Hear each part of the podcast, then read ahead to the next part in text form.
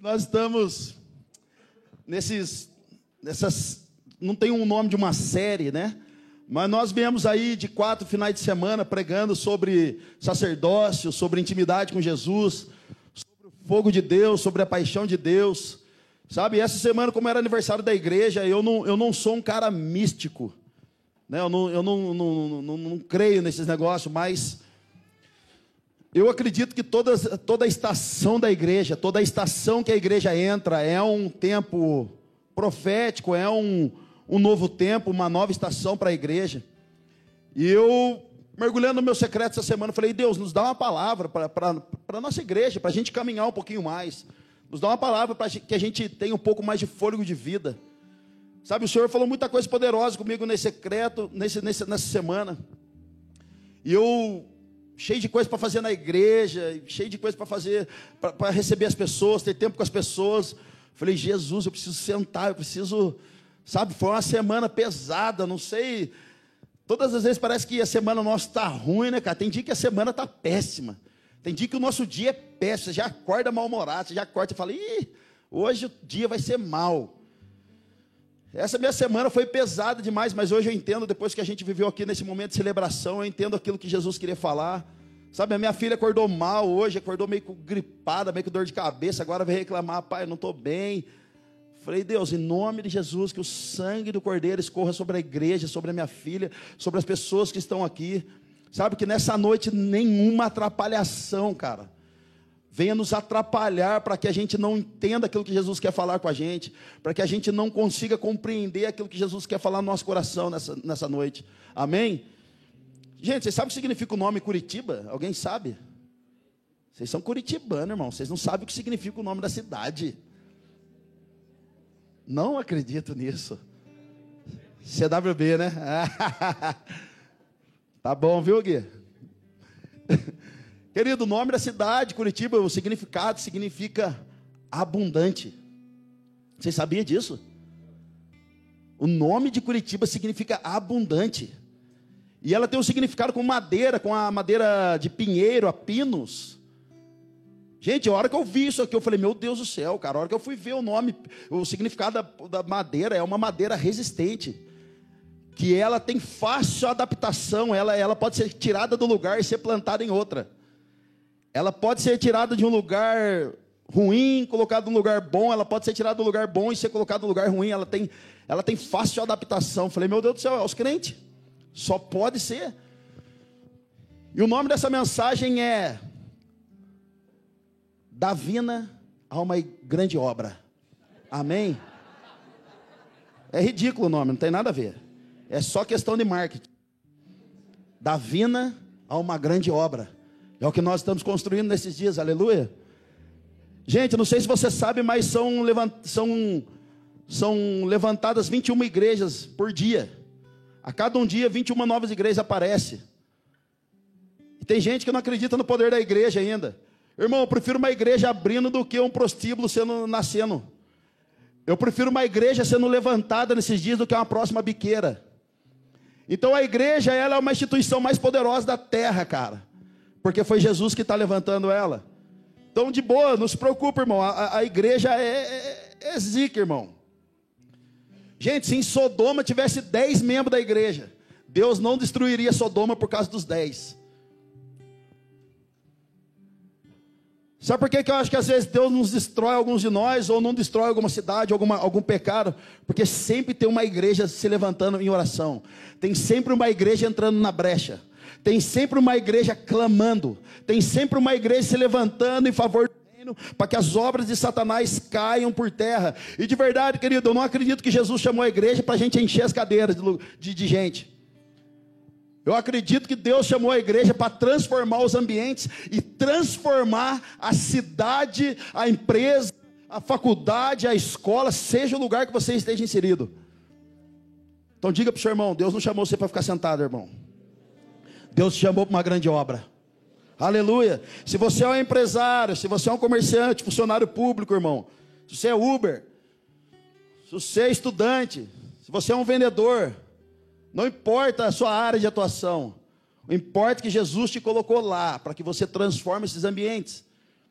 Então, se a igreja está pregando o evangelho que não está atraindo os mesmos tipos de pessoas que Jesus atraía, desculpa, querido, nós estamos pregando outro evangelho. Se nós estamos atraindo as pessoas com o evangelho que Jesus pregava, irmão, nós somos uma igreja do reino de Deus. Nós estamos entendendo.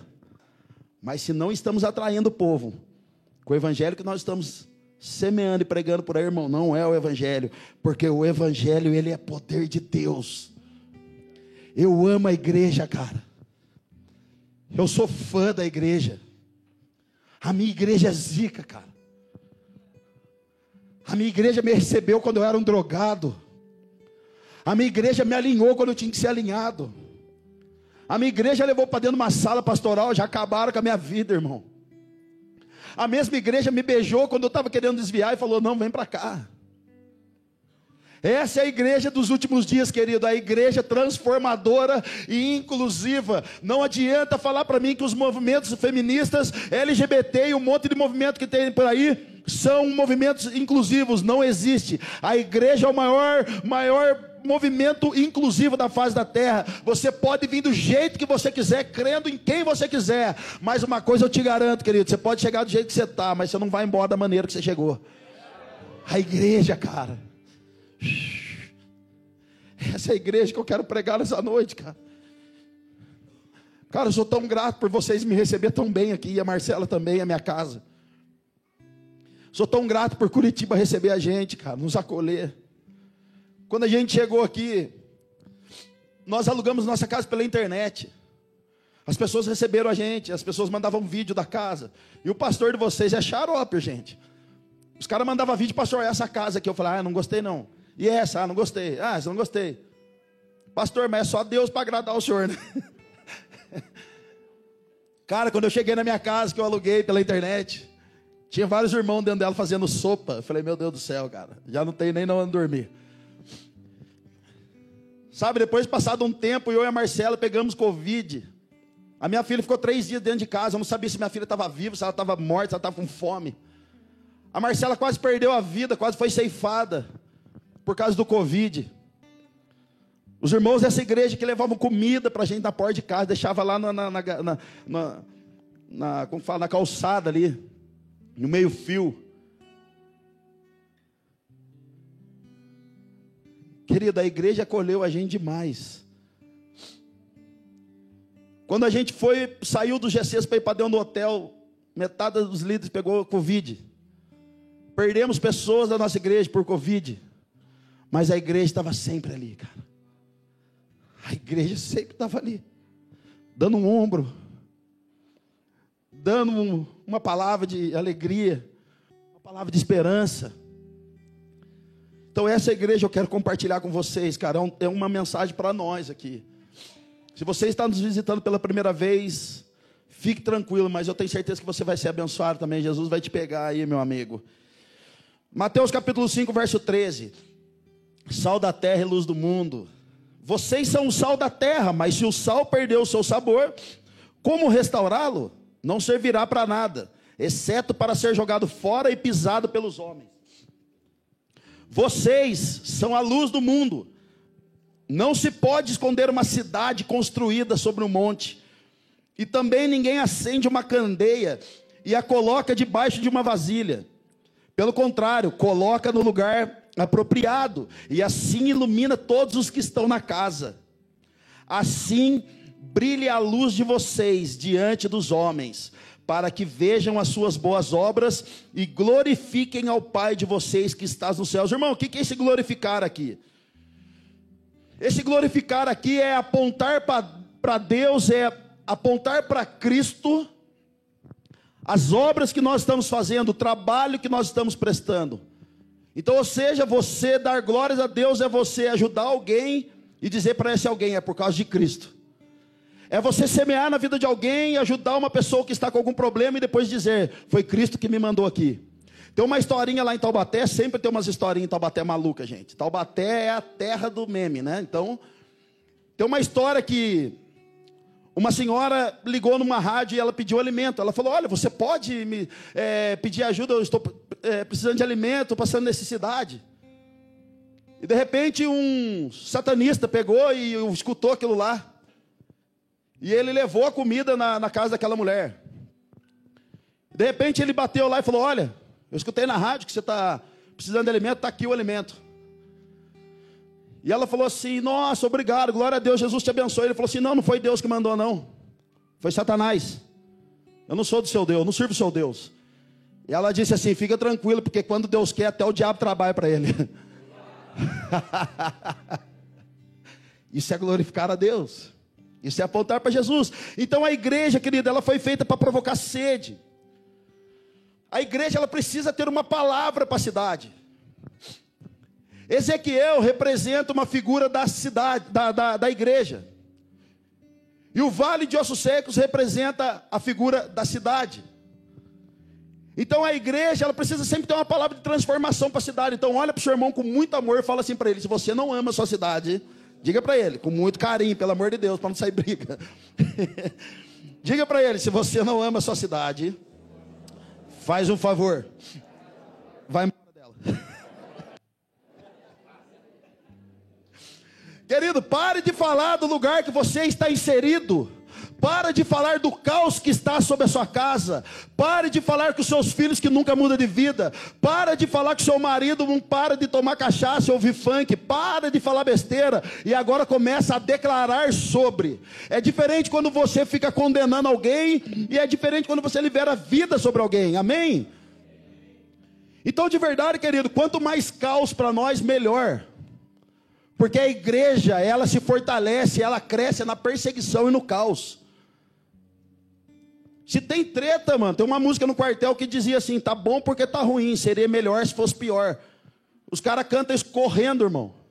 40 km na chuva. Agora tem irmão que não responde no zap, você quer tirar a vida. Mano, você vê lá, ó, mandou mensagem pro pastor, o pastor visualizou. Tem dois tracinhos azul assim, ó. Não respondeu, o irmão quer desviar, irmão. Quer tirar a vida. Não, o pastor não respondeu, vou morrer por causa dele. Tem um irmão um dia que mandou assim para mim, Xandão, tô com um primo meu aqui, usuário de crack, 30 anos. Você pode vir evangelizar ele aqui, porque, cara, ele vai morrer. Eu falei, mano, mas 30 anos não morreu usando crack, vai morrer em meia hora? Não é possível.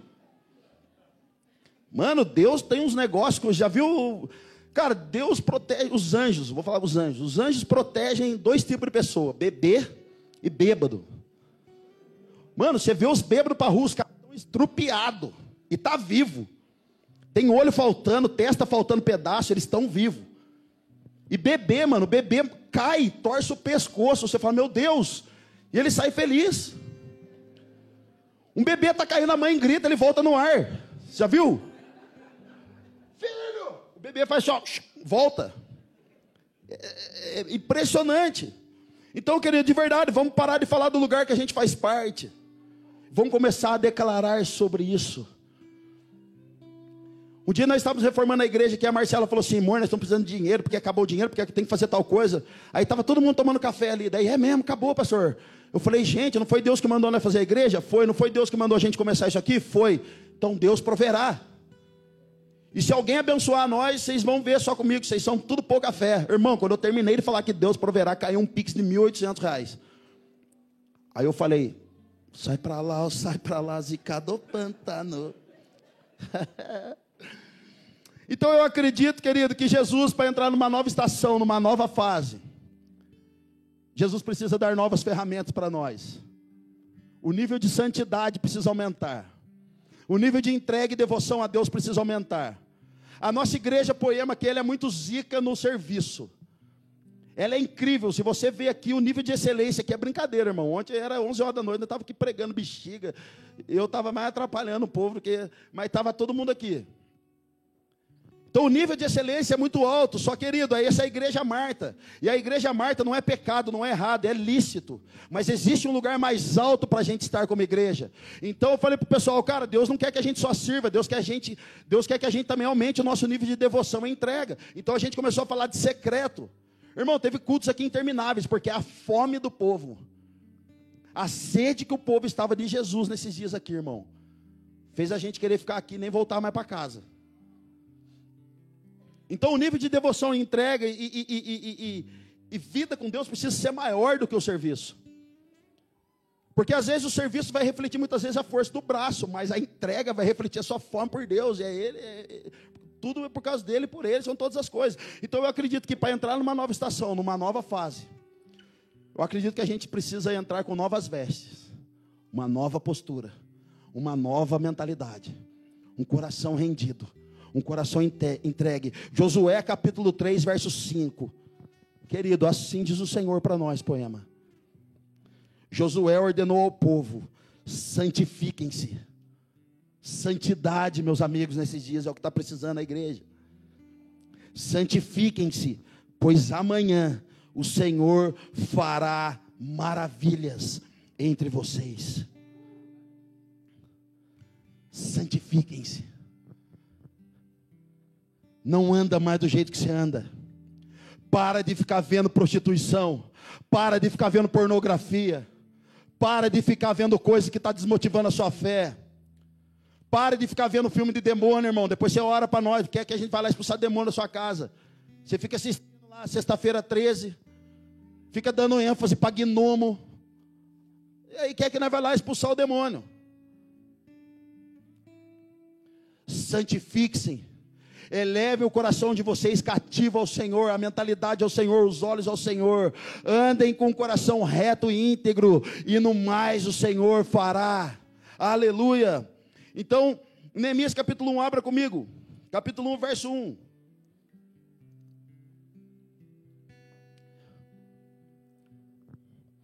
As palavras de Neemias, filho de Acalias, no mês de Quisleu, no vigésimo ano, enquanto eu estava na cidade de Suzã, Anani, um dos meus irmãos, veio de Judá, com alguns outros homens, e eu lhes perguntei acerca dos judeus que restaram, os sobreviventes do cativeiro e também sobre Jerusalém. E eles me responderam: Aquele que, aqueles que sobreviveram ao cativeiro e estão lá na província passam por grande sofrimento e humilhação. O muro de Jerusalém foi derrubado e suas portas foram destruídas pelo fogo. Quando ouvi essas coisas, sentei e chorei. Passei dias lamentando, jejuando e orando aos Deus do céu. Irmão, está aqui uma chave para a gente mudar a nossa casa. Está aqui uma chave para a gente mudar a nossa cidade. Está aqui uma chave para a gente mudar a nossa cultura caída. Está aqui uma chave para a gente mudar as nossas vidas, querido. Primeira coisa, lamentação, jejum e oração. É o que mais nós estamos precisando nesse dia. Irmão, sabe o que é lamento? Lamento é, é, é você se desesperar. Não é escorrer uma lágrima e dizer, ai, estou arrepiado. É você ficar maluco, você brigar com Deus, falar, Deus, responde. É você ficar desesperado. É você não ter mais de onde tirar forças para orar, mas existe um clamor dentro de você. Jejum e oração, irmão. Tem gente que faz jejum para ser abençoado. Deixa eu dizer para você: o jejum, irmão, não muda Deus. O jejum mata você. Para você ouvir mais de Deus, para você ter mais dele. Jejum não é para mudar o coração de Deus, Jesus para mudar a nossa vida, irmão. Amém? E oração. Gente, todas as vezes que eu sou convidado para ir no aniversário, geralmente as pessoas falam assim para mim: Você pode orar pelo meu filho? Você pode orar pela minha esposa? Você é o pastor. Eu falo: Não, mano, ora você. A gente sempre está empurrando as pessoas a exercer o governo. As pessoas acham às vezes que os pastores têm mais, mais poder e unção do que os pais das crianças. Então a gente fala, cara, ora você pelo seu filho. Você tem maior autoridade sobre ele, não é o pastor. Então, em nome de Jesus, nós precisamos aprender, cara, e assumir a responsabilidade. Gente, tem gente que fala assim para mim: olha que o pastor vê, vai ficar bravo. O cara, o cara faz o filho dele achar que o pastor é um demônio. O cara faz, achar que o, faz o filho dele achar que o pastor é bravo. Vai, vai me dar uma cintada. Vai bater em mim. Quantas pessoas na igreja eu estou lá assim, daí alguém fala, a mãe fala assim: fica quieto, menino, pastor vai xingar você. Daí o filho olha para o pastor e fala: o pastor é meu inimigo. Pastor quer acabar com a minha vida. Você tem medo do lobo mal até hoje, irmão, porque alguém mentiu para você. Você está ligado que você tem. Você lembra da música da Cuca? Eu já falei dela aqui. Cuidado que a cuca vai te pegar. Como que era a mesma música, Flavião? Como que era a música da, da cuca lá? O papai foi na roça, como que é? Nana neném. Irmão, Nana neném que a Cuca vai pegar. Como que Nana? Se Nana, a Cuca pega. Que a Cuca vai te pegar. Papai foi na roça e a mamãe foi trabalhar. Quem que vai socorrer o coitado do bebê se a Cuca vier, irmão? Tá vendo como que as coisas... O povo mente, você mente para mim? Tem gente que até hoje tem medo que a Cuca pega mesmo. Ah, tá louco. Então, queridos, é anormal, cara, um cristão, a igreja não ter sede pelo impossível de Deus. É anormal um crente estar trabalhando com alguém e não poder pregar o evangelho para essa pessoa. É anormal algum crente ver alguma necessidade e não ajudar. É anormal alguém olhar para uma pessoa em, em, extrema carência e não poder dar um abraço. É anormal um cristão fazer vista grossa para tudo que está acontecendo nesses dias. É anormal, se nós somos nova criatura, nossa mentalidade é de reino agora. Nós nascemos de novo, por que, que a gente tem uma mentalidade ainda caída? A mentalidade agora é de Cristo, é pelas coisas do alto e não mais dessa terra. Por que, que nós estamos desanimados com as coisas dessa terra, irmão? O nosso socorro vai vir saltando sobre os montes. A nossa espera está nele. Não está numa canetada, num político, não está em bandeiras. Então, em nome de Jesus, cara, vamos, vamos acordar. Vamos, como igreja, assumir as pessoas. Gente, tem uma mulher em Brasília chamada Black Power. Uma, foi uma líder, uma ex-líder de um maior movimento feminista no Brasil. Defendia o aborto. Um dia essa mulher está lá no Planalto junto com Gilberto Araújo. E um dia ela entra no, no, na sala dele chorando aos prantos. Ele falou assim: O que, que foi? Ela falou assim: Aquilo que eu prego no meu movimento, eu acabei de fazer, eu acabei de abortar dentro do banheiro da sala. E o Gilberto disse assim: Sério? Você deixou de ser mãe, você deixou de um dia ver as crianças crescer e falar que você é a mãe dela. A Black Power abriu a bolsa, tirou um guardanapo. Quando ela tirou o guardanapo, assim, ela abriu para o Gilberto e falou assim: está aqui, ó, o feto dentro do guardanapo, mostrando para ele. Mas sabe o que é o problema? Nós somos tão religiosos, cara tão religiosos como igreja, que a gente não consegue amar e perdoar uma pessoa dessa. Lembre-se que você foi perdoado também, cara.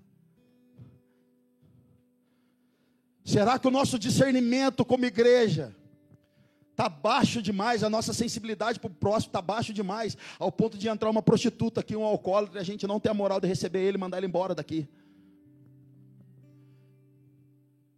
Querido, a gente precisa ser igreja de verdade, cara. Jesus andava com os pecadores, ele confrontava os fariseus e não os pecadores. E desculpa, não acho que eu estou pregando hipergraça, em nome de Jesus, que cai por terra esse mal.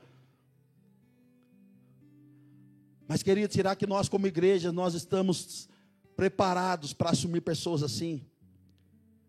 A Black Power, então, ficou seis meses andando junto com o Gilberto Araújo. O Gilberto contou isso para nós na mesa, irmão seis meses. Depois de seis meses, ela casou, engravidou e tem um bebezinho agora, já fazem três anos. Será que, como igreja, nós estamos dispostos a assumir o corpo morto? Será que, como igreja, nós estamos dispostos, como José de Arimateia, quando Jesus morreu, falou: Me dá o corpo, me dá o corpo, que eu vou cuidar do corpo, eu vou limpar o corpo, eu vou perfumar ele, vou colocar vestes novas sobre ele. E para quê, irmão? Será que a gente está preparado em pegar um alcoólatra, um bêbado, um drogado, um traficante, levar ele para dentro da nossa casa, cuidar dele, amar ele, fazer ele se tornar um homem de Deus? Sabe o que é isso? É cuidar do corpo morto. E para que eu preciso fazer isso, Xandão? Porque um dia esse corpo morto vai ressuscitar. Um dia esse corpo morto vai levantar e vai orar em línguas. Um dia esse corpo morto vai levantar e vai profetizar sobre alguém. Um dia o corpo morto vai estar pregando o evangelho em algum lugar dessa terra, querido. Querido, é só dentro da igreja que tem traficante que anda com o empresário. É só dentro da igreja que prostituta anda com o vovozinho. Foi dentro da igreja que Jesus fez Pedro letrado pregar para quem tinha doutorado, irmão. Foi dentro da igreja que Jesus pegou Mateus, que roubava imposto do povo. E fez andar com Pedro, que não falava. Não sabia nem conta de dois mais dois. Querido, é só dentro disso aqui que a gente vê milagre de Deus, cara. Quantos de nós está disposto a cuidar do corpo morto? Por favor, não abandone o corpo morto que está perto de você. Não abandone o corpo morto que está perto de você, em nome de Jesus. Amém? Está feliz ainda? Ah. Querido, um outro ponto, para entrar no novo de Deus, a gente não pode levar bagagem extra. Neemias capítulo 2, verso 11. Ah. Corpo morto sou eu, irmão. O corpo morto um dia fui eu, cara. O corpo morto que está aqui hoje pode ser você. Nós queremos ressuscitar você, cara. Lembra daquela canção? que parecia impossível. Aquilo que parecia não ter saída. Aquilo que parecia ser minha morte, mas Jesus mudou minha sorte. Sou um milagre, estou aqui. Olhe para o irmão do lado, diga para ele aquilo que parecia impossível, aquilo que parecia não ter saída. É, Guizão? Aquilo que parecia ser minha morte, mas Jesus mudou minha sorte. Sou um milagre, estou aqui. Aleluia. Pensa, irmão, estou tirando onda agora, como Vina. Falo japona. Primeira vez que eu cheguei aqui, os caras falaram assim: ó, pega a japona. Eu falei, está repreendido em nome de Jesus. A minha é italiana. Olho azul. Os caras você é, você tem a mente podre. Ele não é, cara, eu sou tão cismado esse negócio de japona, eles aí fora isso aí. Não, é blusa penal, tô apurada. Gente, eu subi de nível, gente. Eu chego em Taubaté, os caras aí, mano, firmeza. Eu falei, mano, não, piar. piar. Amém, gente? Neemias capítulo 2, verso 11. Cheguei a Jerusalém depois de três dias de permanência ali. Saí de noite com alguns meus amigos.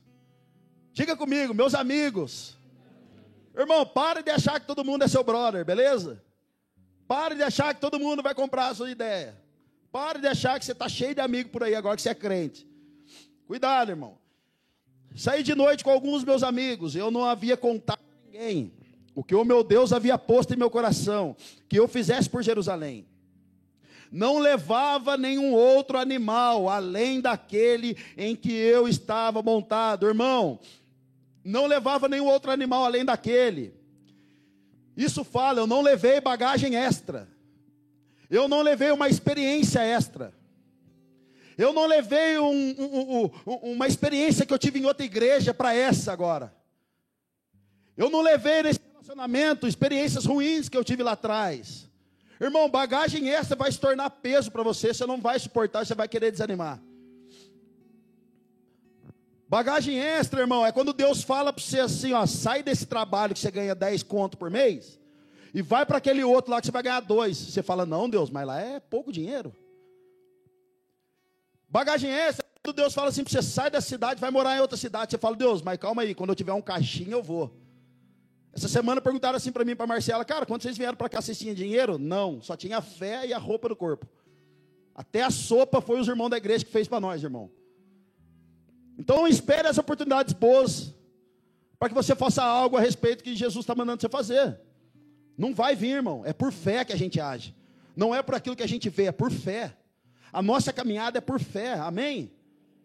Deus proverá. Então, bagagem extra, cara, são experiências passadas, problemas mal resolvidos. Gente, não tem coisa chata no mundo você sentar na mesa e um querer saber mais do que o outro. Cara, tem mesa que a gente senta, é uma revelação melhor que a outra. É um, uma Bíblia melhor que a outra.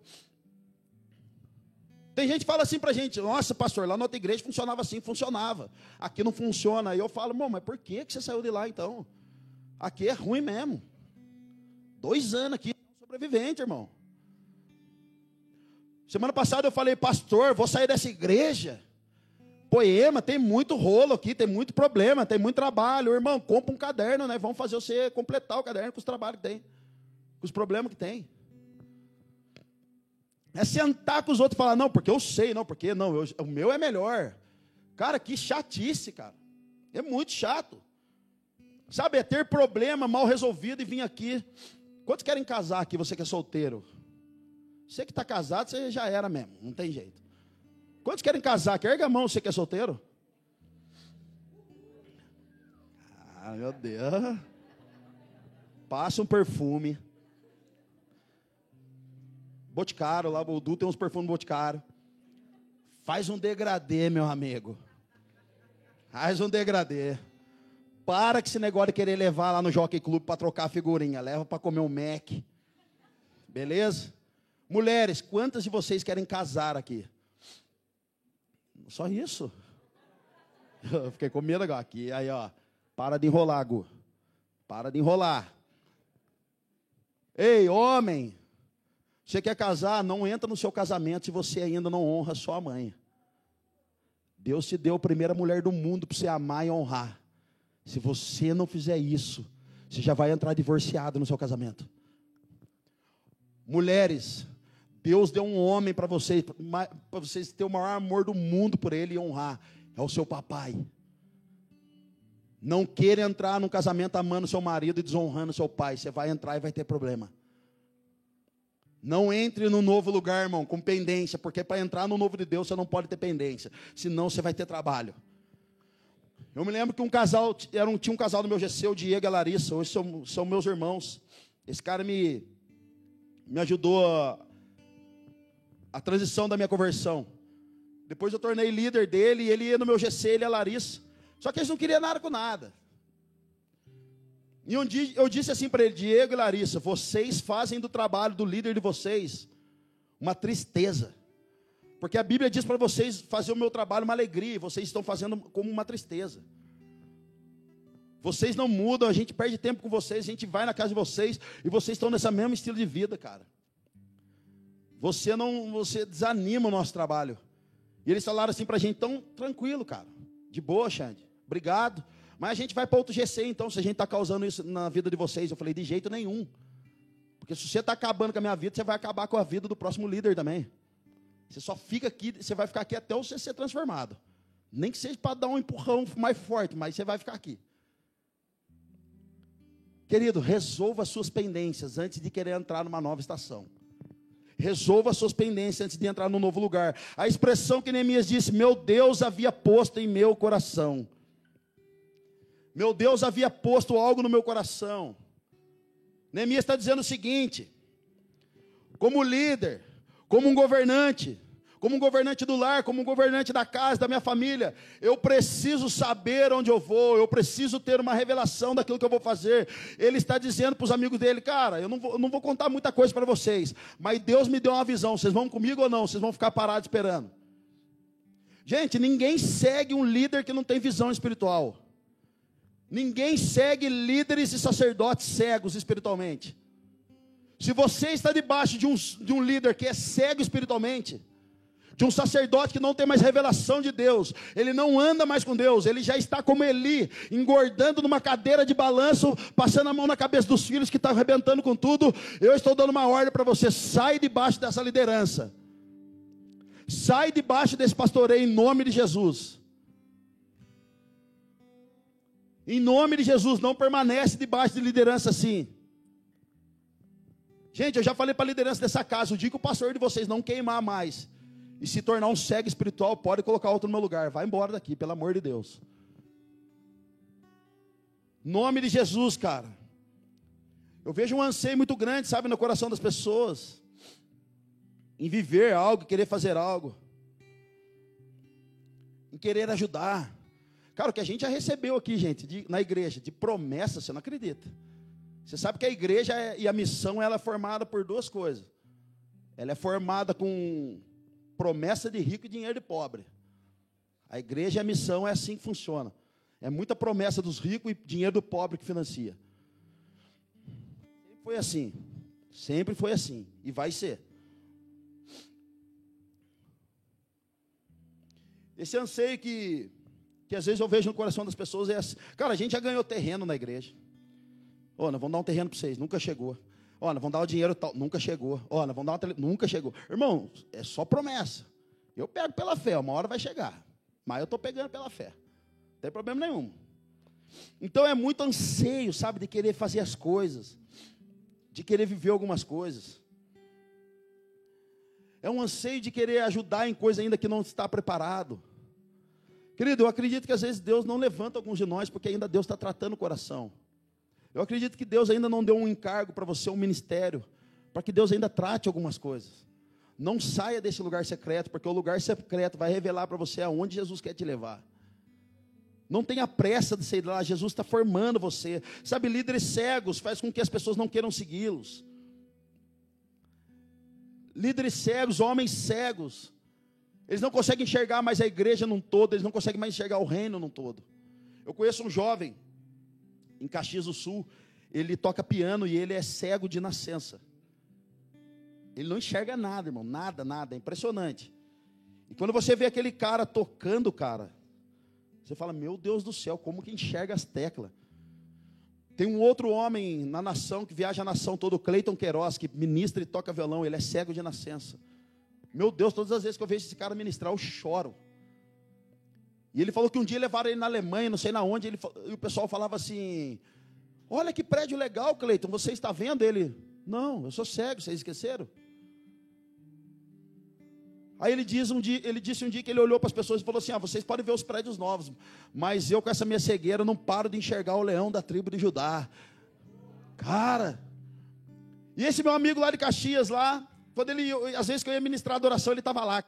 Impressionante já tem habilidade com o instrumento, os lugares que, que ele frequenta, os lugares que ele passeia, os lugares que ele anda na casa dele, ele já sabe onde está tudo. Agora, quando a pessoa é, é, é, é cego espiritual, assim são alguns líderes.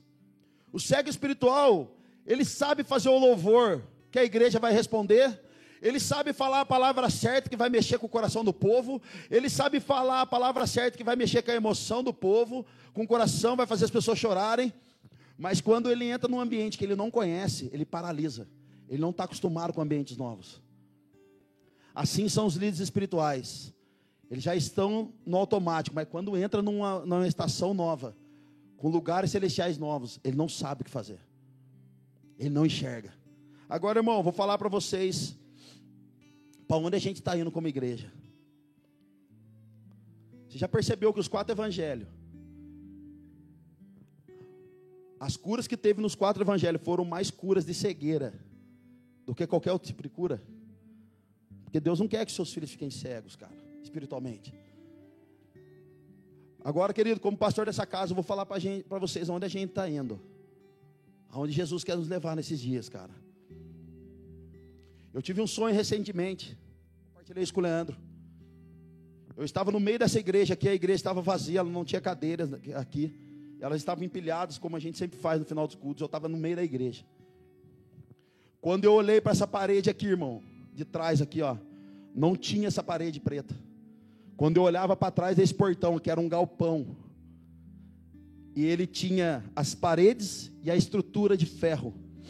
Ele não tinha as o teto formado, ele não tinha as paredes acabadas, era um galpão com paredes pichadas, o muro, o, o, o chão cru. Não tinha o telhado, ele só tinha as armações de ferro. Quando eu olhei, eu falei: Meu Deus, cara, o que é isso, Jesus? E Jesus disse para nós: É isso que eu quero fazer na vida da igreja. Vai depender de vocês. Cara, eu acordei, liguei para o Leandro, falei: Meu Deus do céu, cara, tive um sonho aqui, o que, que é isso aqui? Ele disse, cara, sem eu falar com o Leandro, ele disse assim: é o que Deus quer fazer com vocês da Poema Curitiba. Jesus deu a chave da igreja para vocês. Toma posse, Xandão, e trabalha. Irmão, nesses dias no nosso meio, queridos, vão sair daqui do meio as pessoas religiosas e as que não querem trabalhar, elas vão sair daqui, elas não vão suportar a sã doutrina, elas não vão suportar o trabalho que a gente vai começar a fazer para a cidade, para a nossa sociedade. A Poema está comemorando dois anos de vida. Dois anos, dois, querido, significa confirmação de Deus. Dois significa que Deus nos chamou para uma grande obra. Duas vezes na Bíblia Deus está nos confirmando como igreja. Só que o número dois também fala de divisão. Fala de Abraão e Ló. Fala de Isaac. Fala de, de, de, de Judas e Jesus. Existe uma divisão. Então é muito bom estar comemorando dois anos de igreja, querido. É muito bom estar construindo uma igreja nova como a nossa. Precisa fazer muita coisa ainda, muita coisa precisa ser feita. É gostoso esse ambiente que nós estamos, mas cuidado, porque o número dois também tem divisão. Eu estou alertando a igreja nessa noite. Cuidado com os falatórios, cuidado com as mesas que não geram mais vida, mas só está espirrando sangue na vida das pessoas. Cuidado em fazer reuniãozinha com, com outras pessoas da igreja para falar mal da liderança, para falar mal de quem está servindo na igreja. Cuidado, querido, cuidado para que a gente não se torne igual Corá. Quando se levantou igual uma liderança, a terra engoliu aquelas pessoas. Cuidado. Eu estou alertando a igreja nessa noite em nome de Jesus. Que caia por terra do nosso meio, querido, a divisão no nosso meio. Que caia por terra. O trabalho do diabo nesses dias é causar divisão no meio da igreja. Cuidado, esteja com o seu coração alerta. Se alguém vier falar mal de alguém para você, sai fora, mano. Chuta que é macumba, manda embora, fala, não quero saber. Se a gente não tenha como ajudar naquele processo, não se envolva nele em nome de Jesus. Amém? Amém? Aleluia. Era só isso, mas eu queria falar só um negócio. Cuidado com a Absalão Church. Diga para o seu irmão, cuidado com a Absalão. Absalão era o Miss Universo, irmão. Pensou um bonito e chique. Mas quando o pastor não respondia a mensagem dele, ele ficava na porta do templo. Olha, eu respondo, viu? Meu zap está aqui. O pastor não passa o zap, mas o meu está aqui. Ah, o pastor não colocou você para ministrar adoração? Ah, eu coloco no meu ministério. Chega aí. O Absalão Church, ele fica na porta do templo, irmão, causando discórdia, inveja, começa a montar a facção dentro da igreja. Então, cuidado, irmão, em nome de Jesus, no nome de Jesus. Um tempo que nós estamos vivendo aqui como poema, são as crises. Nossa, nem precisa erguer a mão se eu perguntar. Tem gente que está morrendo no nosso meio, irmão. Mas eu vou responder para você por que a gente está em crise. De quatro mensagens para cá, quatro final de semana para cá, muitos de nós, quando começou a ouvir falar de secreto, quartinho, sacerdócio, ô pastor, vamos ter um tempo, cara. E eu já sei que é a choradeira, irmão. Eu falei, já sei. Chega no, acaba o culto, o cara fala, pastor, vamos ter um tempo essa semana. Você fala, ih, já deu ruim. Essa semana toda a gente tomando café com o povo e falando de crise e tal. Irmão, a crise.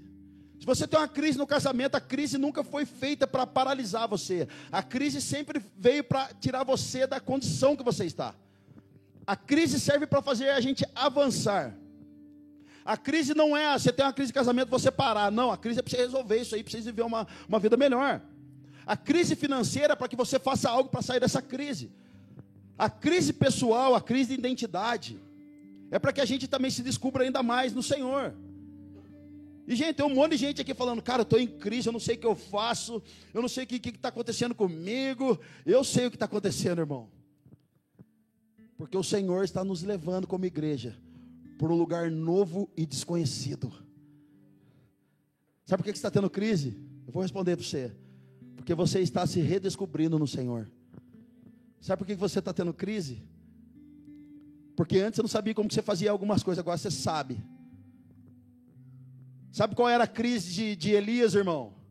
Ele sabia fazer cair fogo do céu, mas o dia que ele teve que falar que ia chover, bateu a crise.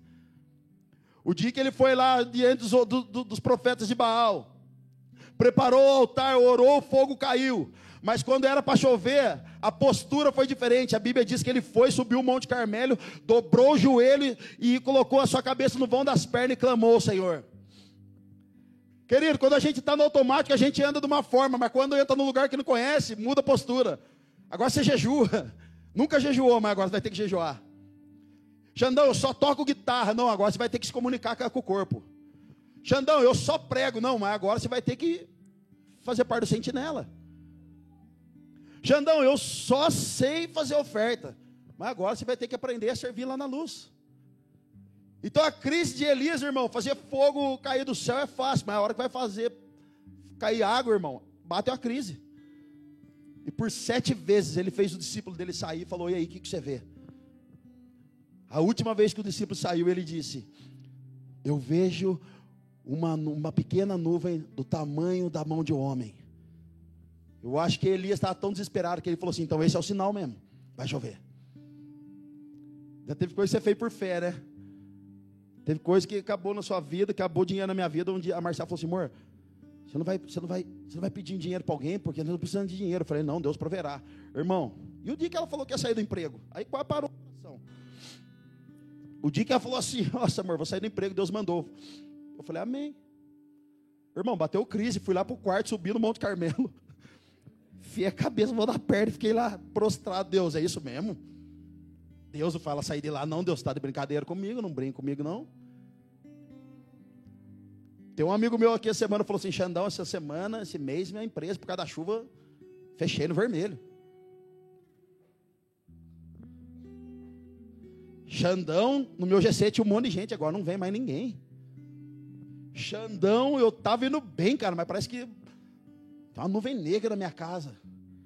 Querido, sabe o que é isso? É crise, irmão. Apontando a gente para um lugar sobe para o Carmelo, ajoelha, abaixa a sua cabeça e diz: Senhor, manda pelo menos uma pequena nuvem no tamanho da mão, da mão de um homem, que eu vou saber que é o sinal que vai vir coisa boa por aí. Irmão, as crises não é para paralisar você, a sua casa, o seu ministério. A crise é para fazer você avançar para a glória de Deus, em nome de Jesus. Aleluia.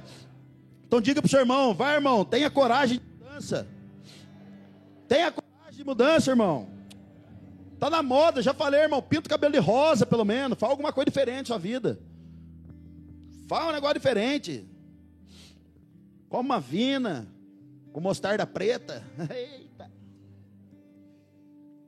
A vina com aquela mostardinha preta, você tá maluco. Ai, está feliz ainda, irmão? Mateus capítulo 13, verso 14, aqui fala a chave para a cegueira espiritual. Mateus capítulo 13, verso 14. Neles se cumpre a profecia de Isaías. Ainda que esteja sempre ouvindo, vocês nunca entenderão. Ainda que estejam sempre vendo, jamais perceberão. Pois o coração deste povo, nós falamos semana passada, pois o coração deste povo se tornou insensível, de má vontade ouviram com seus ouvidos, fecharam seus olhos se assim não fosse, poderiam ver com os olhos, ouvir com os ouvidos, entender o com o coração e converter-se, e eu os curaria. Mas felizes são os olhos de vocês, porque veem, e os ouvidos de vocês, porque ouvem. Querido, se você não está enxergando aquilo que Deus está fazendo nesses dias no Brasil, na igreja brasileira e na vida das pessoas, nós só temos um lugar para ir clamar, filho de Davi, tem misericórdia de mim. Um homem se levantou, chamado Bartimeu. A Bíblia diz que ele era cego, de nascença, e ele estava lhe pedindo esmola. Quando Jesus chega, ele se levanta, joga sua capa, irmão, a capa representa autoridade. Bartimeu tinha legalidade e autoridade para estar sentado como um cego, como um mendigo pedindo esmola. Sabe o que é isso? É quando profetizaram para você do, do, Satanás, falando que você é um homem que você vai ter depressão o resto da vida. Você pegou a capa, tomou posse e ficou sentado esperando as coisas acontecer. Alguém falou que seu casamento ia ser igual ao casamento dos seus pais, falido. Você pegou a capa, tomou posse agora está sentado aí no meio da rua.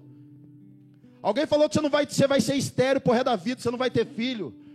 Alguém falou que seu ministério nunca vai acontecer. Você pegou a capa, tomou posse e agora está sentado ali esperando alguma coisa acontecer. Irmão, joga essa capa fora no nome de Jesus, porque Jesus chamou você para ser mais do que vencedor, chamou você para ser um homem de Deus, uma mulher de Deus. Então eu quero profetizar sobre a sua vida que o espírito de morte, espírito de suicídio, depressão, tristeza vai embora no nome de Jesus. Aleluia. Querido, Bartimeu é um cara sensibilidade. Sentadinho ali, quando Jesus estava passando, a Bíblia diz que ele ouviu. A fé vem por ouvir, não vem por ver, por ouvir. Então a sensibilidade dele estava alta. Quando Jesus estava passando, ele começa a gritar: Filho de Davi, filho de Davi, tem compaixão de mim. Querido, a sensibilidade estava alta, porém os olhos ainda não via, cara. Não adianta ter sensibilidade sabendo o que Jesus está fazendo, mas você não está vendo. Não adianta ter sensibilidade que Jesus está passando, que Jesus é com você. Não, Jesus é bom, Jesus é bom, mas você não está vendo o que Ele está fazendo. Jesus precisa abrir seus olhos essa noite. Jesus precisa abrir seus olhos nessa noite, cara. Jesus precisa abrir seus olhos. Xandão, mas mesmo assim, meus olhos estão abertos já, eu já estou vendo. Mas às vezes eu não compreendo algumas coisas. Fique tranquilo, irmão, se os seus ouvidos já estão ouvindo, seus olhos estão vendo. Ainda que você não compreenda a totalidade, o seu entendimento já está aberto para as coisas novas de Jesus. O poema tem um renovo para nós nesses dias, cara. Tem um renovo para nós nessa noite, poema. O Senhor me disse, cara, tem um renovo para o meu povo.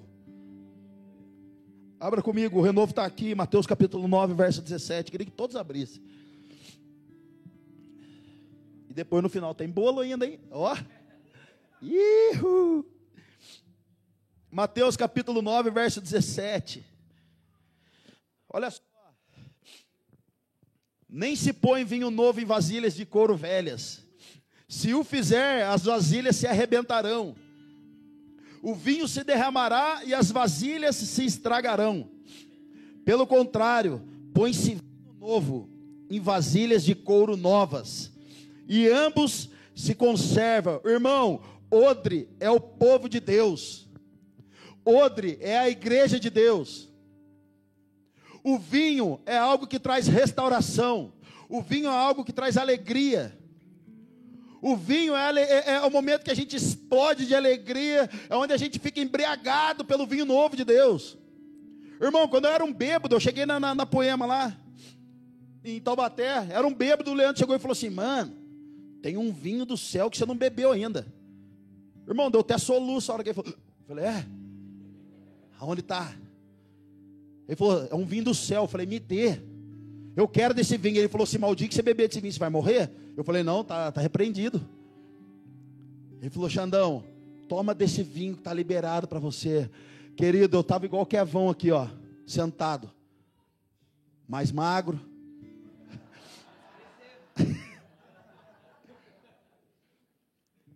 Querido, eu estava ali sentadinho tocando minha guitarra. E de repente o vinho novo veio vida. Eu me lembro que eu caí de cara no chão, saí de lá no final do culto só. Completamente embriagado. Xandão, mas não pode falar embriagado, cara. Que você está falando de bebida? Não, irmão. Eu estou falando da palavra que cura, que restaura, que traz vida. Jeremias um dia chegou no boteco dele e falou assim: Eu sou um homem embriagado por causa das tuas santas palavras, querido. O vinho de Jesus é um vinho que vai deixar a gente maluco, é um vinho que a sua vida nunca mais vai ser a mesma se você experimentar desse vinho. Agora, deixa eu dizer uma coisa para você: o problema não é o vinho que Deus quer dar, o problema é o odre que vai receber esse vinho. A maioria dos irmãos hoje cristãos, hoje, o odre está velho, está chato, está azedo. Irmão, o odre é a igreja, é as pessoas, o vinho. Derramar do vinho sobre um odre novo está falando, eu estou fazendo uma coisa nova. Vocês não a percebem?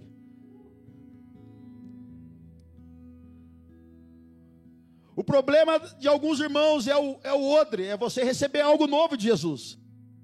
Mas por que, que eu tenho que receber algo novo? Para você parar de ser, você ser mais legal para você ser mais legalzinho, para você tomar posse de promessas, para você voltar a acreditar, voltar a andar, voltar a caminhar.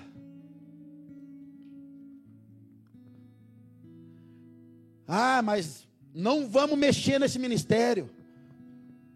Mesmo que Deus está falando, não, vamos fazer uma coisa nova nesse ministério. Não mexa, esse ministério foi Deus que deu, vai acabar com o ministério. Odre velho, não quer receber do novo.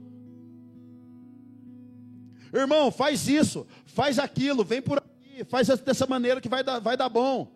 Não, mas eu aprendi que isso é errado, não dá, se eu fizer não vai dar certo, eu tenho medo. Odre velho, não quer receber o novo de Deus. A igreja é preta, a igreja é som alto, não sei o quê. Não toca a música que eu gosto. Odre velho não consegue receber algo novo que Jesus está a fim de dar para você. Querido, Jesus quer dar algo novo no seu casamento. Jesus quer renovar os votos do seu casamento, do seu matrimônio. Jesus quer renovar o seu ministério, o meu ministério, a minha casa. Jesus quer renovar a sua vida. Talvez você entrou aqui desanimado hoje. Talvez você entrou aqui falando assim: ah, vai ser mais um cultinho. Outro velho, Jesus quer expandir esse, esse vinho em você, quer deixar você embriagado, quer deixar você maluco, quer deixar você um pouco mais chapadinho, e você está rejeitando algo novo de Jesus. Uh! Tem alguém que bebeu do vinho novo. uh! Aleluia! Líderes dessa casa, em nome de Jesus, procurem no meio da igreja outros novos. Procurem no meio dessa igreja outros novos, e você achar, deposito sobre eles o vinho novo de Jesus. Ô vinho velho, a gente ama você. Vamos lá. Deixe Jesus pegar nessa noite, cara. Deixe você levar uma vida maluca. Deixe as pessoas falar para você, está loucão agora, só quer ficar na igreja. Para que servir? Para que ir lá até 11 horas? Ficar enchendo bexiga. Por quê? Deixa Jesus pegar, cara, pegar o seu coração, renovar ele em nome de Jesus. Semana passada nós falamos de Deus trocando nosso coração. Em nome de Jesus, cara. uh. Ezequiel 47, verso 3.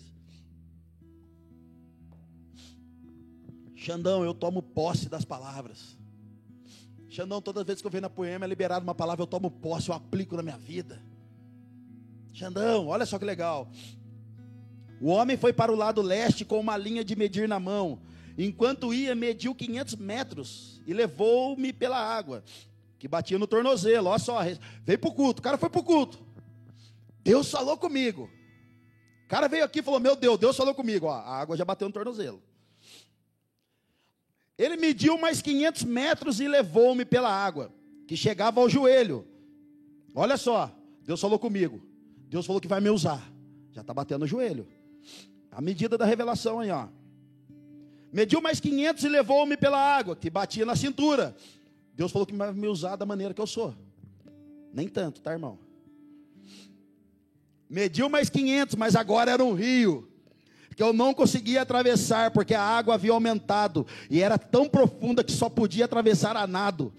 Era um rio que não se podia atravessar andando. Ele me perguntou, filho do homem, você vê isto? E levou-me então de volta à margem do rio.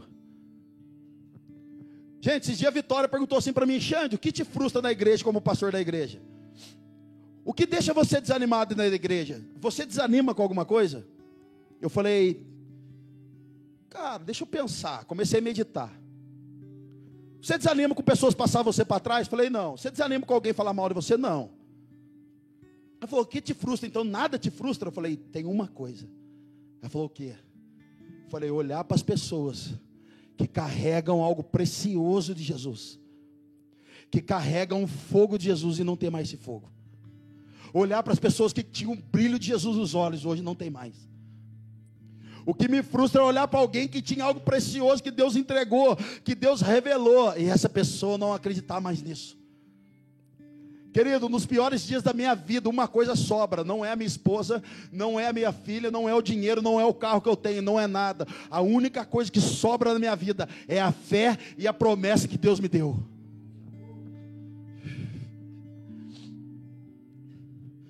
O que me frustra é olhar nos olhos das pessoas e elas não terem mais paixão de viver. O que me frustra é olhar nos olhos das pessoas e elas não quererem mais e não desejam mais aquilo que Deus depositou para elas, que Deus entregou para elas. Porque o Deus dela não é mais o Deus que está dando vida e dando destino. O Deus dela agora se chama me feriram. O Deus delas é me machucaram, me usurparam, só usaram meu dom. Que bom que você tinha dom para dar, irmão. Não se movem mais. Não acreditam mais, querido, isso é desesperador. Tem vontade, às vezes, irmão, de dar uma bibliada na cabeça de alguns irmãos, entrar dentro da cabeça do irmão ali e falar: acorda, meu filho. Vocês acham mesmo que nessa noite Deus só quer usar o pastor? Vocês acham mesmo que nessa noite Deus só quer usar o Kevin? Deus quer usar a nossa igreja, quer usar você, a sua casa, seus filhos, para impactar a nação, para impactar outras famílias, impactar o bairro. Querido, o chamado de Deus é um lugar muito alto, cara, para a gente estar. Você não pode entregar de mão beijada para Satanás, cara. Sua vida foi paga por um alto preço, cara.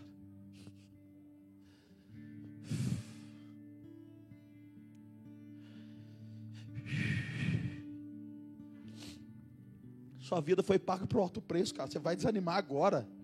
É isso mesmo. Você caminhou até agora. É isso aí mesmo, cara. Irmão, nem é, não considero isso como um culto, é GC, beleza? GCzão. Eu sou o líder do GC hoje.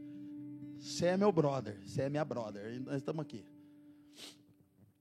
É isso mesmo, você vai desanimar agora.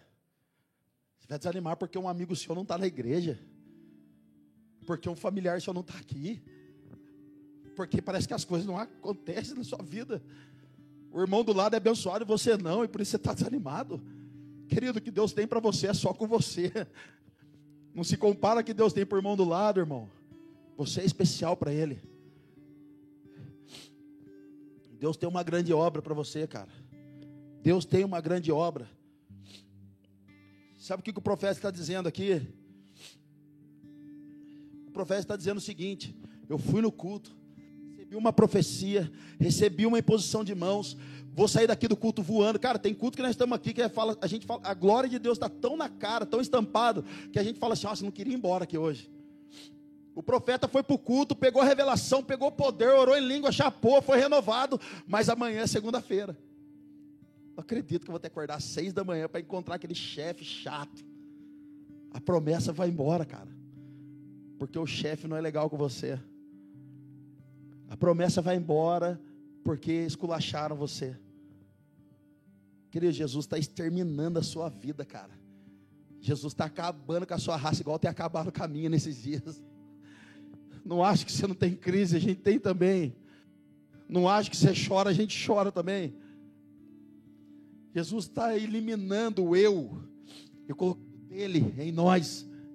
Jesus está eliminando Xandão chato, marido chato, pai chato, líder chato.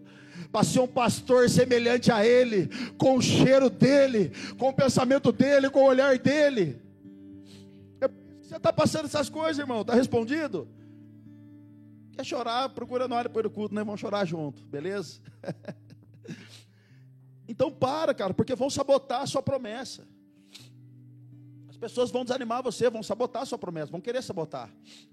Mas proteja isso aí, Gênesis capítulo 37. Gênesis 37, verso 3.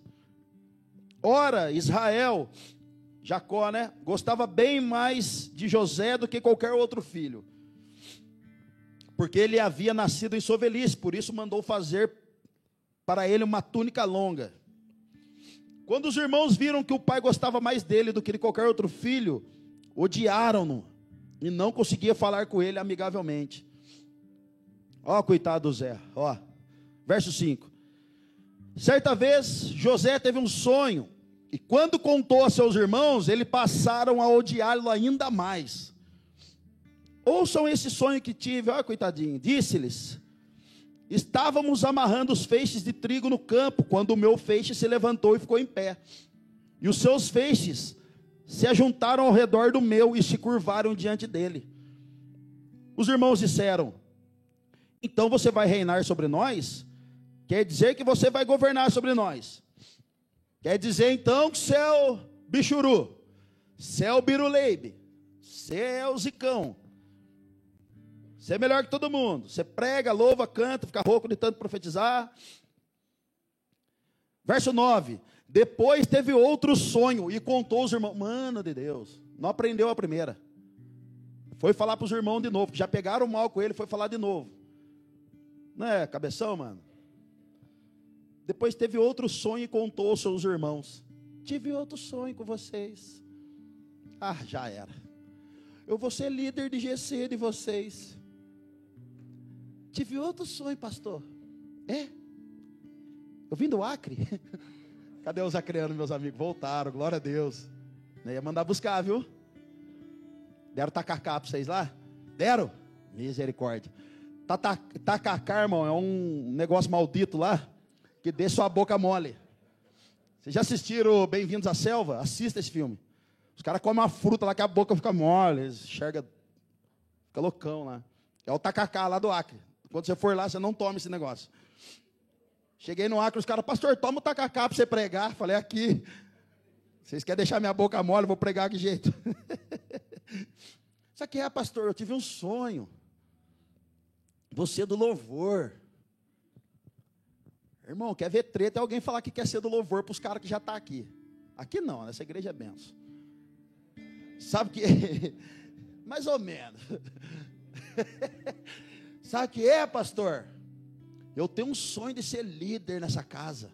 Eu tenho um sonho de ser usado por Deus. Mas eu ainda uso boné. Pastor, eu sonho em servir a Deus, mas falaram que eu não posso porque eu uso bermuda. Eu sonho em batizar, mas falaram que eu não sou casado ainda. Pastor, eu não dizimo e então não posso fazer parte do ministério. Mas eu sonho. Irmão, Jesus quer usar você da maneira que você é. Se você usa boné, se você usa terno, se você tem tatuagem ou não tem tatuagem, se você fala gíria ou não fala gíria, Jesus quer usar você da maneira que é. Não tem uma, uma maneira, uma tipologia para que Cristo possa usar você. Se Jesus usou 11, irmão, e um ainda até traiu, que era o décimo segundo, do jeito que os caras eram, imagina se ele não pode usar eu e você, irmão. Isso chama-se subjetividade.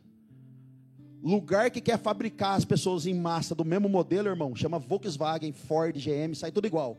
É linha de produção. Religiosidade. Religiosidade. Pastor, você está loucão.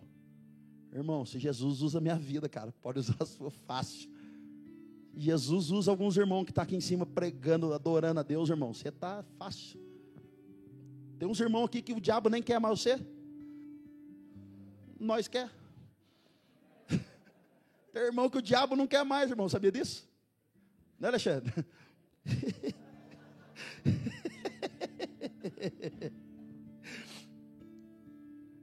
Cara, caia por terra em nome de Jesus. Se você sonha em ser líder, cara. Se você sonha em ser um pastor. Se você sonha em ser um ministro de adoração. Toma posse disso aí no nome de Jesus. Não tenha vergonha de procurar alguém que você está debaixo e diga, para ela: Eu quero ser algo aqui dentro da igreja, eu quero servir aqui na igreja. O que eu faço para me tornar esse algo? Não tenha vergonha em nome de Jesus. Aleluia. Depois teve outro sonho e contou aos seus irmãos: Tive outro sonho, rapaziada. Chegou lá, piá. E desta vez, piazada, o sol, a lua e onze estrelas se curvaram diante de mim. Quando contou ao pai e aos irmãos, até o pai ficou maluco. O pai o repreendeu e lhe disse: Tá loucão? Não. Que sonho foi esse que você teve? Essa é a minha Bíblia. Que sonho foi esse que você teve, Piá? Será que eu e sua mãe e meus irmãos vire... irmãos viremos a nos curvar até o chão diante de você? Meu Deus do céu, cara. Diga para o seu irmão com muito carinho: se você for diferente, na sua geração, vão querer acabar com a sua reputação.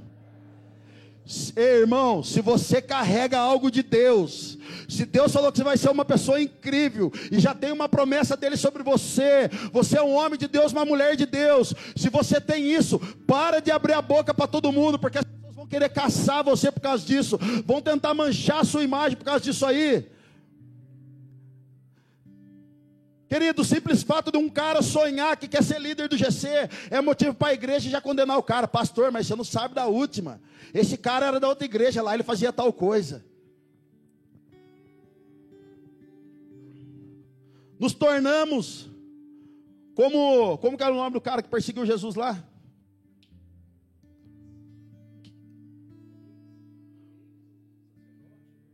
O, quando Jesus era bebê. Quem? Herodes. Esqueci o nome dele. Querido, nós queremos ser como Herodes. Aplaudimos quando alguém quer ser líder do nosso meio. Mas se manifestar contra o seu ministério, nós vamos mandar matar ele. Jesus vê, irmão, quando Herodes fica sabendo que nasceu um rei, Jesus, Herodes fala: opa, está ameaçando meu reinado. Manda matar o menino. Quando Herodes fica sabendo, quando o líder da igreja, quando o líder da adoração, o líder do GC fica sabendo que um pequenino quer ser rei agora também, quer ser líder também, quer ser ministro também, ele pode não matar, irmão, de uma forma pejorativa. Pejorativa não, ele não quer, ele, falando de uma forma pejorativa, ele pode não matar de uma forma real. Mas ele vai lá no gabinete do pastor, ó pastor, esse cara aprontava lá na igreja, cuidado com ele aqui, viu? Sabe o que é isso, irmão? Ameaçou seu ministério, agora você quer matar ele para os outros. Ameaçou o seu reinado. Irmão, a igreja centralizadora deixa o pastor depressivo daqui a alguns anos ele quer tirar a vida. Ele precisa de, ele precisa de psicólogo. Aqui todas as pessoas que vêm aqui falam assim, Xandão, quero fazer tal coisa. Esses dias falaram assim para mim, ó, a gente quer colocar as crianças lá na salinha das crianças do poeminha para a criançada dar um sossego para nós. Eu falei, quem que é a líder lá? É a Tamara? Pede para a Tamara. Ah, posso usar a máquina de fotografia? Quem que é o líder lá? O Chás? Pede para o Chás. Ah, eu quero fazer parte do GC tal. Pastor, me ajuda aí. Fala com o fulano. Irmão, essa é a igreja do reino de Deus. Nada centraliza no pastor. Pastor aguenta, senão não seria corpo de Deus. Não seria corpo, não seria igreja. Seria corpo pastoral só. Mas a igreja precisa se movimentar, então nós delegamos tudo para todo mundo, amém? É isso que se faz uma igreja saudável. Então, se você for diferente, diferentinho aí na sua geração, irmão, vão tentar fazer da sua honra uma tragédia. Vão tentar acabar com você. Mas permanece. Permanece. Permanece porque Jesus vai dar vitória, irmão. Geralmente dentro da igreja os irmãos são usados para exterminar a gente mesmo. Eles têm raio laser, eles acertam no meio, cara. É impressionante. Então é verdade que a gente, cara, como líder, como pastores dessa casa, nós não podemos deixar as pessoas não viverem o sonho delas. Nós não podemos sequestrar o sonho das pessoas dentro da nossa da nossa frustração. Não podemos neutralizar as pessoas dentro do sonho delas, porque nós um dia não sonhamos como uma casa paternal, como a Poema é uma casa paternal, uma família espiritual. Nós assumimos sim as pessoas que têm sonhos. Nós a ajudamos a desenvolver esse sonho, a cumprir o sonho na vida delas. Irmão, quero falar para você que está debaixo de uma liderança, ou você que é líder. Quer ganhar o coração do seu líder? Quer ganhar? Ajuda o seu líder, ou o seu liderado, a realizar o sonho dele. Leia a história de José. Depois que os sonhos de José se cumpriram, foi somente depois que ele ajudou o sonho de dois homens que estavam na cadeia com ele. Quer se dar bem, irmão? Revela o sonho de alguém, para depois o seu se cumprir também. Revela o sonho dos seus liderados, ajuda eles. Às vezes chega alguns irmãos para mim e fala assim, Xandão, eu eu tenho um sonho de tal coisa. Eu tenho, cara, eu sou o primeiro a pôr a mão na cabeça, orar e falar, vai mesmo, vai acontecer. Esse dia a Malu veio com as crises de identidade dela, oito anos de idade. Pai, quero ser manicure. Falei, filha, você vai ser a melhor manicure. Pai, vai investir dinheiro em você. Vai ficar milionária com a manicure. Depois ela veio e falou, pai, agora eu quero ser professora. Falei, meu Deus, filha, então você vai ser a melhor professora. Pai vai investir em você. Você vai ser a melhor professora, vai glorificar a Deus através de, dando aula. É isso que você quer, filha? Mais nada? Não tem mais nada para falar? Não, pai. Passou dez dias, irmão, ela voltou. Pai, agora eu quero ser veterinária. Falei, sangue de Jesus. Então você vai ser a melhor. Querido, assuma as pessoas que sonham. Ajude elas, cara, a cumprir o propósito delas. Depois o seu, você corre atrás dele. Tem gente na nossa igreja que tinha o sonho de casar, irmão. Vai casar segunda-feira, amanhã. E além de casar, o GC fez uma vaquinha lá, pagou hotel, pagou um monte de coisa para eles. Sabe o que é isso? Nós estamos ajudando o sonho das pessoas a se realizarem. Aleluia! Uh!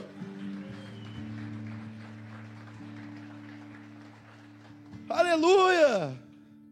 Essa é a igreja, cara. Essa é a nossa igreja. Aleluia.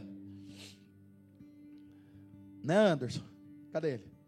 Já está de lua de mel. Ali. Cara, é isso, gente. Isso é ser igreja.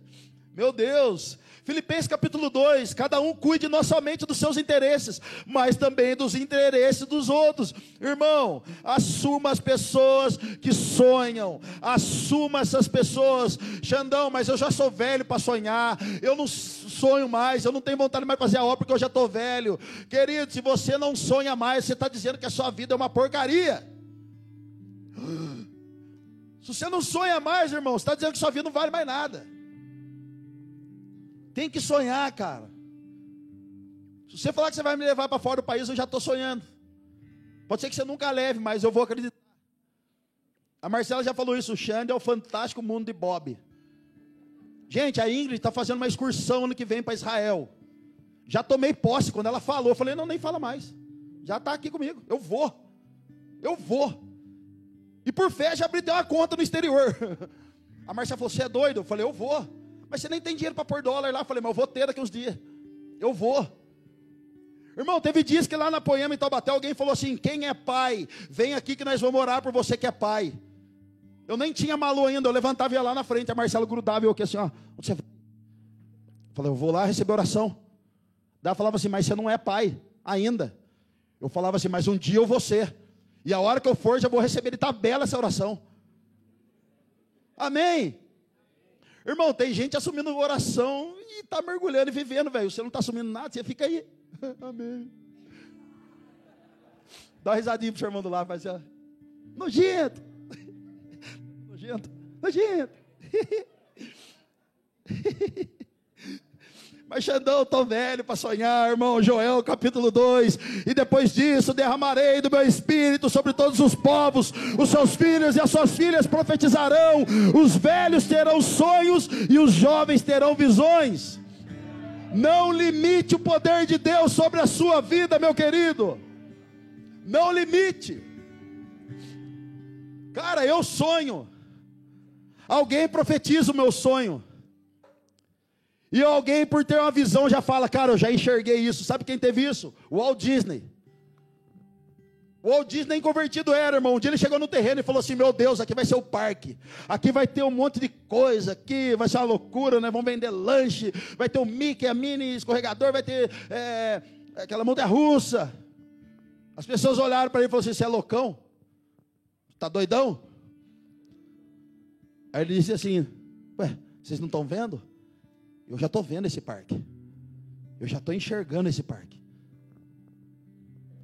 Querido, alguém estava enxergando já longe as coisas que iam acontecer. Então, por favor, não limite o poder de Deus sobre a sua vida, cara. Você que é velho, você vai ter sonhos de novo. As nossas filhas, os nossos filhos vão profetizar. Cara, é bíblico, derramarei do meu espírito. Pelo amor de Deus, gente. E eu quero me estender para o final. Neemias capítulo 6, verso 1. Quando Sambalate, Tobias e Gesem, Gesem, o árabe, e o restante de nossos inimigos souberam que eu havia reconstruído o muro e que não havia ficado nenhuma brecha, embora até então eu ainda não tivesse colocado os portões nos seus lugares, Sambalate e Gesem, acho que é esse mesmo que fala, mandaram-me a seguinte mensagem: Venha, vamos nos encontrar num dos povoados da planície de Ono. Ele contudo, eles contudo estavam tramando fazer-me mal. Por isso eu enviei-lhes mensageiros com essa resposta: Estou executando uma, um grande projeto e não posso descer. Por que parar a obra para ir encontrar-me com vocês? Eles me Verso 4: Eles me mandaram quatro vezes a mesma mensagem, em todas elas dei a mesma resposta. Por que, que você vai para Curitiba? Por que, que você vai atravessar a cidade para ir no GC? Por que, que tem que ficar na igreja agora limpando a igreja? Por que, que agora tem que ficar instalando bexiga e quadrinho? Por que, que agora você tem que fazer um monte de coisa? Porque Jesus confiou para nós uma grande obra. Querido, as pessoas vão desanimar você no caminho, vão desanimar você para parar com a promessa, travar você ministerialmente.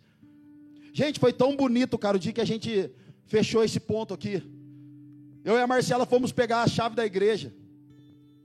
Quando a gente chegou aqui na porta, estava toda a nossa liderança sentada num banquinho aqui na frente, esperando a gente chegar com a chave, cara.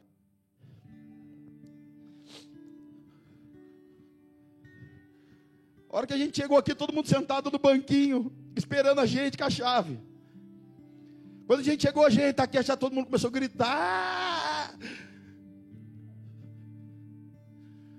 A gente caiu para dentro, conversou. Mostramos todo o prédio para todo mundo.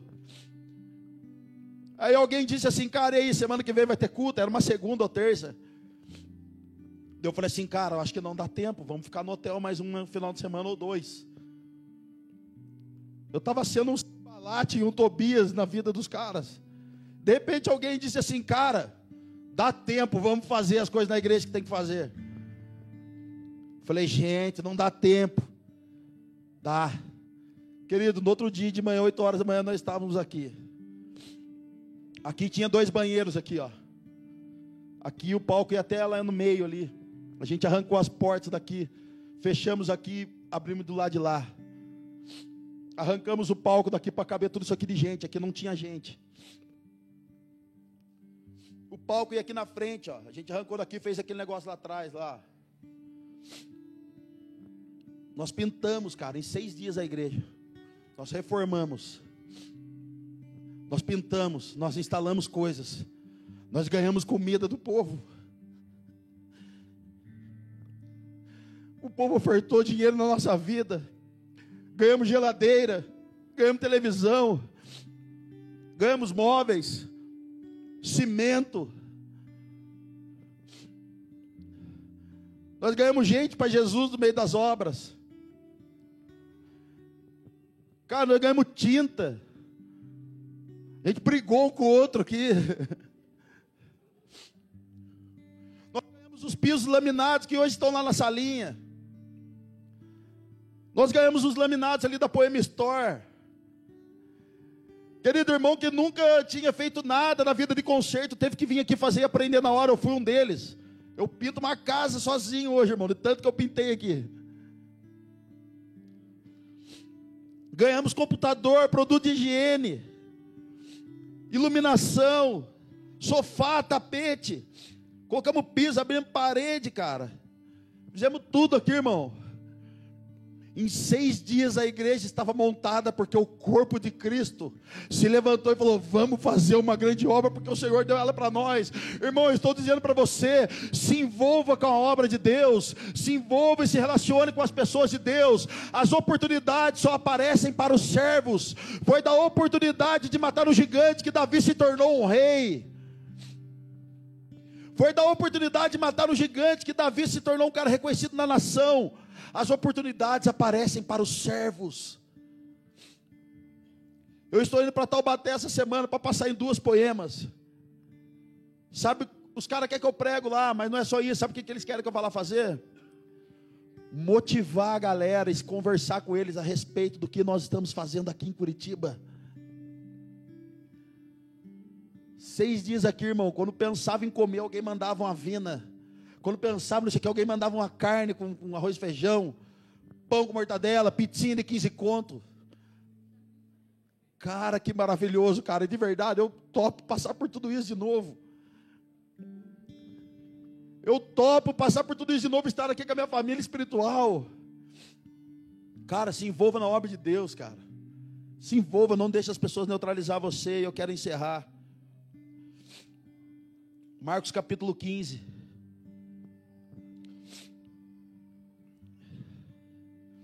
Marcos capítulo 15, verso 28. E cumpriu-se a escritura que diz: Ele foi contado entre os transgressores. Os que passavam lançavam-lhes insultos, balançando a cabeça e dizendo: Ora, você que destrói o templo e reedifica em três dias, desça da cruz e salve-se a si mesmo.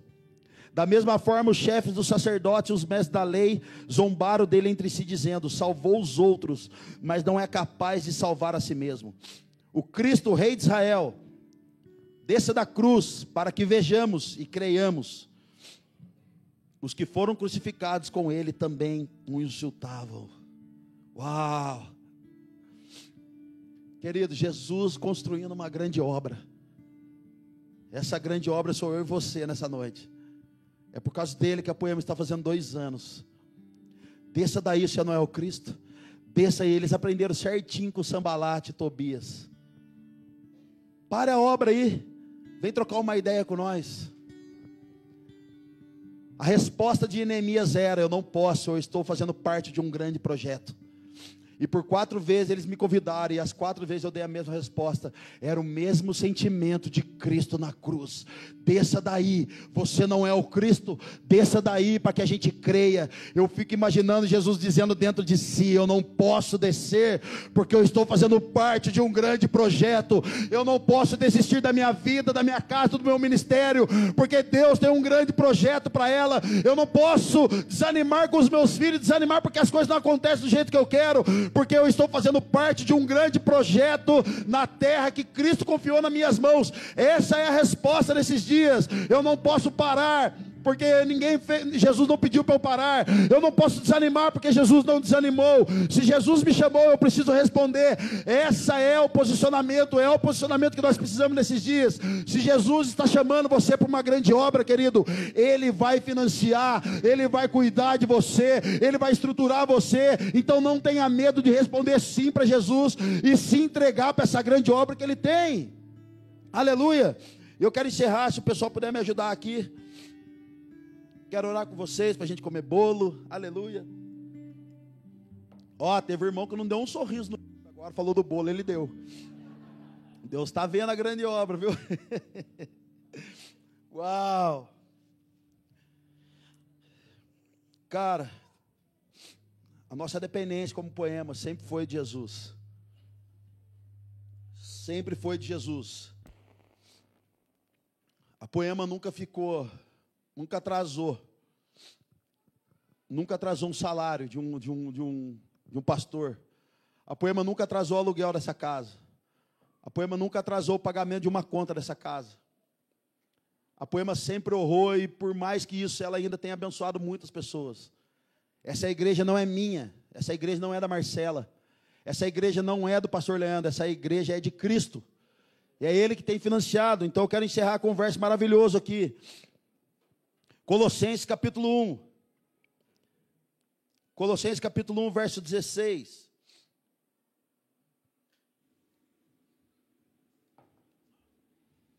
Está feliz ainda, irmão? E eu estou feliz também. Ai, Jesus. Colossenses capítulo 1, verso 16. Esse aqui é o verso, irmão, da minha vida pois nele foram criadas todas as coisas, nos céus e na terra, as visíveis e as invisíveis, sejam tronos ou soberanias, poderes ou autoridades, todas as coisas foram criadas por ele e para ele. Ele é antes de todas as coisas e nele tudo subsiste. Ele é a cabeça do corpo, que é a igreja, é o princípio primogênito dentre os mortos, para que em tudo tenha supremacia pois foi do agrado de Deus que nele habitasse toda a plenitude, e por meio dele reconciliasse consigo todas as coisas, tanto as que estão na terra quanto as que estão no céu. estabelecendo a paz pelo seu sangue derramado na cruz. E eu encerro com esse verso, irmão, para a gente orar. Se Deus está prosperando você, prosperando nós, é Jesus. Se Deus está trazendo as pessoas para a igreja, é Jesus. Se o seu ministério está bombando, está indo bem, é Jesus. Se a sua vida financeira está boa, é Jesus. Se a igreja está legal, é Jesus se Deus está mudando a sua, a sua estação financeira, se Deus está mudando a sua família, se Deus está mudando os seus filhos, é Jesus. Se Deus está libertando você, se está tirando você que está no cativeiro, é Jesus, porque tudo é para Ele, para a glória dele, por causa dele. Não é o poder dos homens que tem edificado essa casa, não é o poder dos homens que tem edificado os ministérios, mas tudo para a glória de Jesus, porque foi Ele que comprou essa igreja, Ele que comprou a minha vida e a sua, para que a gente pudesse hoje celebrar dois anos de igreja, querido, existe uma confirmação de Deus para nós hoje. Qual é a confirmação? E as portas do inferno não prevalecerão contra a igreja. As portas do inferno não prevalecerão contra a igreja. Eu sou grato demais, cara, por estar aqui. Eu sou grato demais para estar aqui presente nessa igreja. Eu participei de toda a construção da Poema Taubaté. Participei da Poema São José dos Campos e ajudamos boa parte da Poema Timbó. E o Senhor disse para mim: vai para Curitiba, porque tem um fiel lá que eu vou separar. A palavra que nós recebemos de Taubaté para vir para cá, a palavra de Deus foi: vai lá que eu vou separar um povo no meio de povos. Um povo que é doutrinado na letra, mas esqueceu do meu amor, do fogo e das lágrimas. É por isso que você vem aqui e fica chorando, irmão. Deus está pegando você de novo. É por isso que você vem aqui e agora você está falando foguinho, porque você começou a queimar. É por isso que agora você quer participar do GC. Porque você achou um canto para chorar, irmão. Você achou uma família para abrir o coração. Você achou uma família espiritual. Isso é construir uma grande obra. Quando estavam reconstruindo o muro de Jerusalém, o homem ficava posicionado num canto do muro, reconstruindo a sua parte. Isso fala de lugares de atuação dentro do ministério. Isso fala de identidade no ministério. Eu acredito que nesses dias Jesus vai levantar improváveis no nosso meio que você não vai desacreditar. Eu acredito que o Senhor vai começar a levantar pessoas para servir ministérios aqui, que eles estão somente posicionados no lado do muro. Jesus vai começar a levantar essas pessoas, esses improváveis. Não se assuste. a hora que você olhar e falar: caramba, mas ele? Ela? Não é possível. Jesus não depende de pessoas perfeitas para edificação de algo, irmão. Jesus só precisa de alguém disponível. Jesus só precisa de alguém que está na brecha. Jesus só precisa de alguém que fale: Eis-me aqui, envia-me a mim. Algumas versões diz que Jesus disse, que Deus disse para Elias, para esqueci o nome dele, o profeta. Quem irá por nós? Como que é o nome do profeta? Isaías. Quem irá por nós? Esse quem irá por nós, Deus está falando assim: quem vai nos representar agora? Não é simplesmente ir, irmão, mas ir representando um novo reino, ir representando uma nova mentalidade, ir representando agora uma nova cultura, um novo DNA, uma mentalidade nova, um governo novo, um coração rendido, um coração apaixonado é esses que o Senhor vai levantar nesses dias.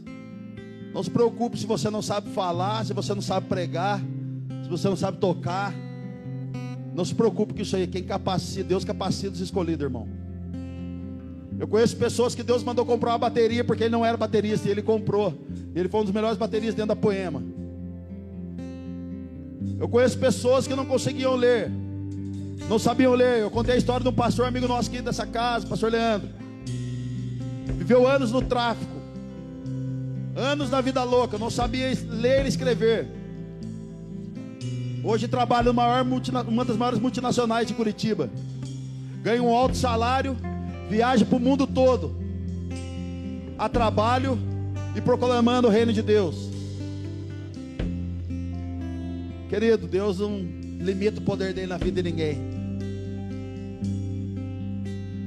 E se você se acha incapaz para fazer algo, irmão, Jesus vai levantar alguém para pegar na sua mão. E ajudar você a cumprir o propósito dele. Mas desamparado você não vai ficar.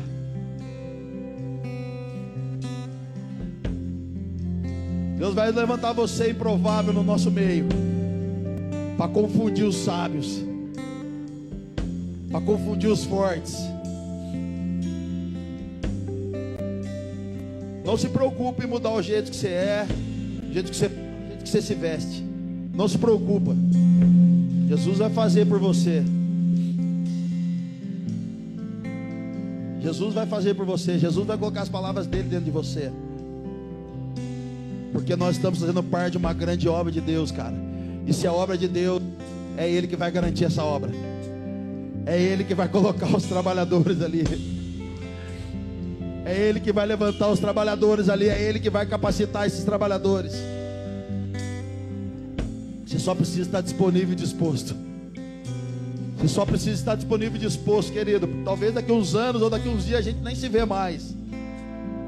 Talvez a gente se encontre em algum lugar por aí, no aeroporto, alguma outra cidade onde você vai estar fazendo uma grande obra. E a gente vai se cruzar pelo caminho ali. Talvez Jesus chamou você para cantar, para jogar sua voz, para sair poder da sua voz em algum lugar. Para que você pegue seu instrumento e seja como um homem igual Davi, quando tocava sua harpa, os demônios iam embora de Saul. E talvez a gente nem se encontre daqui a alguns anos, irmão. Querido, a obra de Deus na sua vida é muito maior do que você está ensinando um púlpito somente para pregar. Ela é infinitamente maior. Você só precisa dizer: Senhor, eu quero reconstruir os muros. Querido, nessa noite, em nome de Jesus, nós estamos liberando você, enviando você para a restauração da cidade.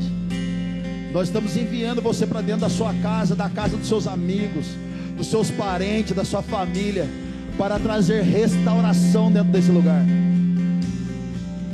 Nós estamos enviando você para dentro do seu trabalho, da empresa que você trabalha, da fábrica que você trabalha, para que você seja o libertador daquele lugar.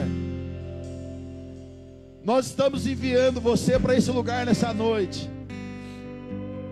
Você que trabalha com Uber, que você seja um profeta dentro do Uber. Você que trabalha dentro de uma grande empresa, uma pequena empresa. Para que você, você que trabalha na casa de alguém, para que você seja a libertação que eles tanto esperam. Talvez o lugar que você está inserido, querido, tem uma família lá gritando: Senhor, traz uma provisão. A provisão é você. A provisão já é você, querido, ela já chegou. Talvez alguém aqui nessa noite está clamando. Deus, eu preciso receber um abraço de alguém. E talvez você sentiu isso de Deus e abraçar alguém e não abraçou ainda.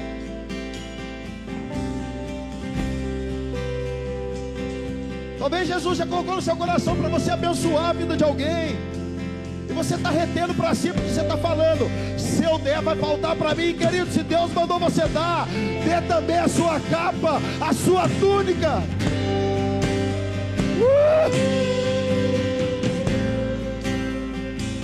Querido, se Jesus mandou você pagar a conta de alguém, pague a conta de alguém. Que os nossos olhos estejam abertos nesses dias, igreja. Os nossos ouvidos estejam sensíveis nesses dias. Para que a gente cumpra o grande projeto que Jesus está confiando em nossas mãos.